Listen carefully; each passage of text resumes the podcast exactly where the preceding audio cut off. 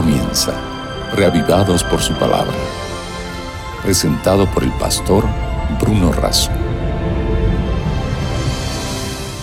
Siendo renovados por la palabra de Dios que vive y permanece para siempre. En la seguridad de esta promesa nos encontramos todos los días para alimentarnos de las sagradas escrituras, recibiendo el mensaje de Dios para cada uno de sus hijos. Hoy nos dedicamos al último capítulo del libro de Cantar de los Cantares.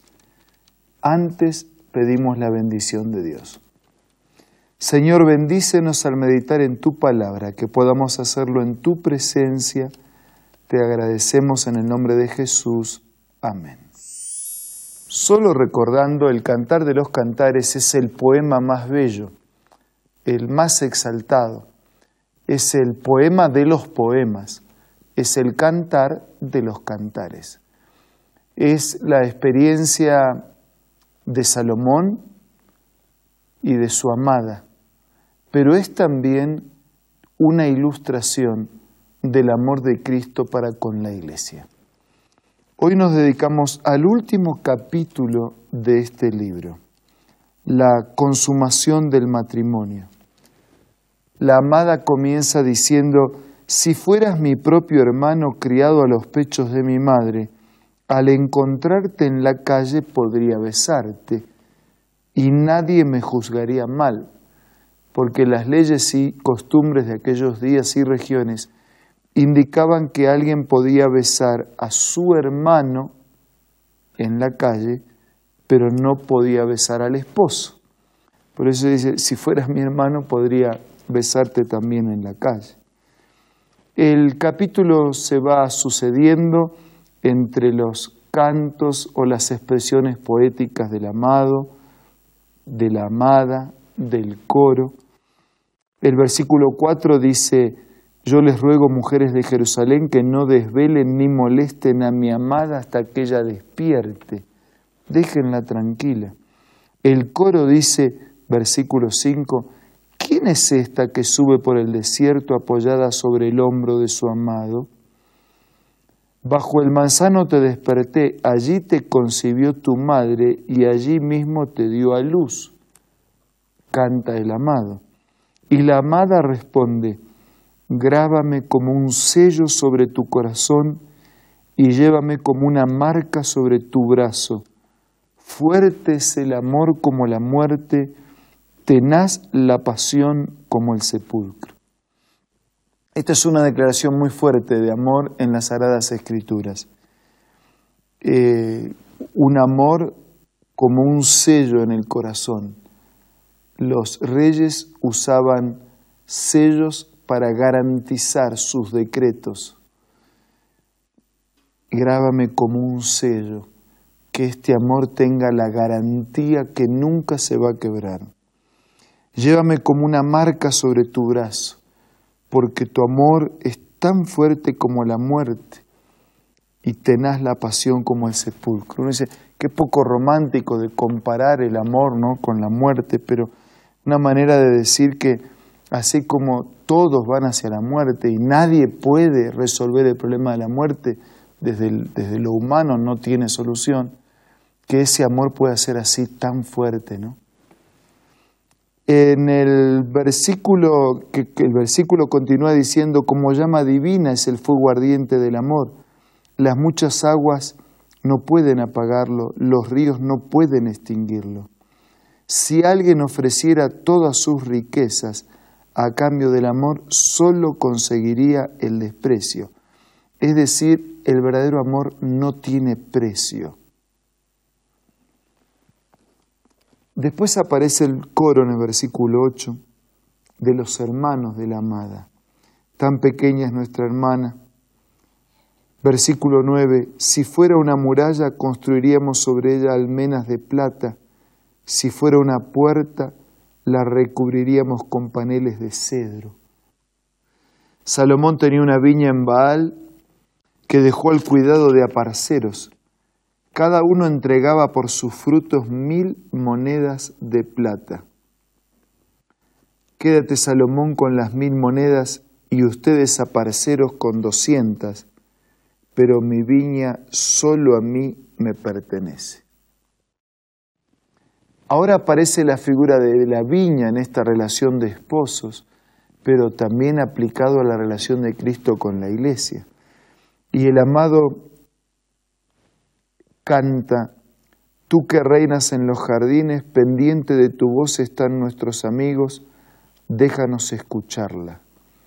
Y la amada dice, apresúrate, amado mío, corre como venado, como cervato sobre los montes de bálsamos cubiertos.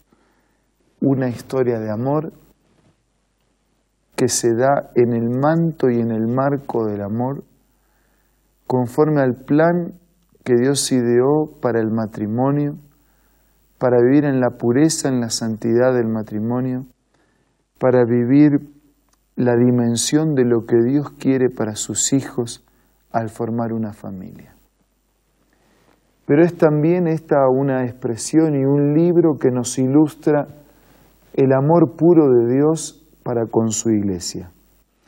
En realidad, aquí aparece la figura de la viña. En el libro de Isaías también se compara a la iglesia con una viña y el Señor es el cuidador de esa viña. La iglesia en la Biblia tiene muchos símbolos se compara a la iglesia con una viña cuidada, protegida, cultivada por un labrador. Se compara a la iglesia con una mujer y Jesús es el esposo de esa mujer, tal como ha ocurrido la ilustración aquí en el libro de los cantares. Se compara a la iglesia con un edificio y Jesús es el fundamento de ese edificio. Se compara a la iglesia con un cuerpo y Cristo es la cabeza de ese cuerpo y un redil y Cristo es el pastor de ese redil. En todas estas figuras o símbolos bíblicos, el mismo elemento está presente. Amor, fidelidad, protección, exclusividad. El pastor cuida de las ovejas, la cabeza conduce el cuerpo. Él es fundamento del edificio. Él es el cuidador de la viña. Es el esposo de la esposa. Y en estos vínculos e ilustraciones del amor encontramos proyectado el interés del Señor para con cada uno de nosotros. Si usted tiene un hogar, una familia formada, que usted pueda cultivar el amor y fortalecer los vínculos del amor. Si usted tiene sueños de formar una familia, que pueda hacerlo siguiendo la orientación de Dios. Si usted está solo, que pueda sentir la compañía de Dios y el proyecto que Dios tiene para su vida. Pero no importa cuáles sean las situaciones, solos, con sueños de formar una familia o con una familia formada, todos podemos recibir el amor de un Dios que nos ama y que utiliza la figura del matrimonio para que podamos entender la dimensión el alcance de ese amor. Seamos agradecidos con un amor tan grande y que este canto no solo sea de Salomón, sino también sea el nuestro. Recibamos el amor de Dios y podamos retribuir a ese amor con todo el amor de nuestra parte. Ahora vamos a hablar con Dios a través de la oración.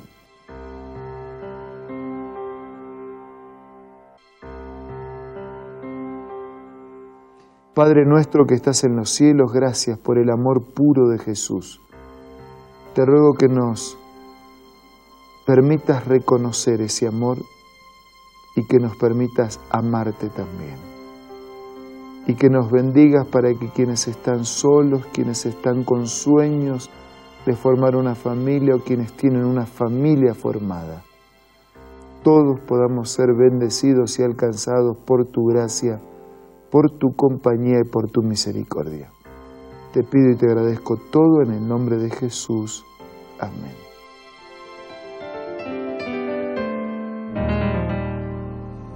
Muchas gracias por su compañía de este día. Nos reencontramos mañana para seguir siendo reavivados por la palabra de Dios. Esto fue Reavivados por su palabra, presentado por el pastor Bruno Razo.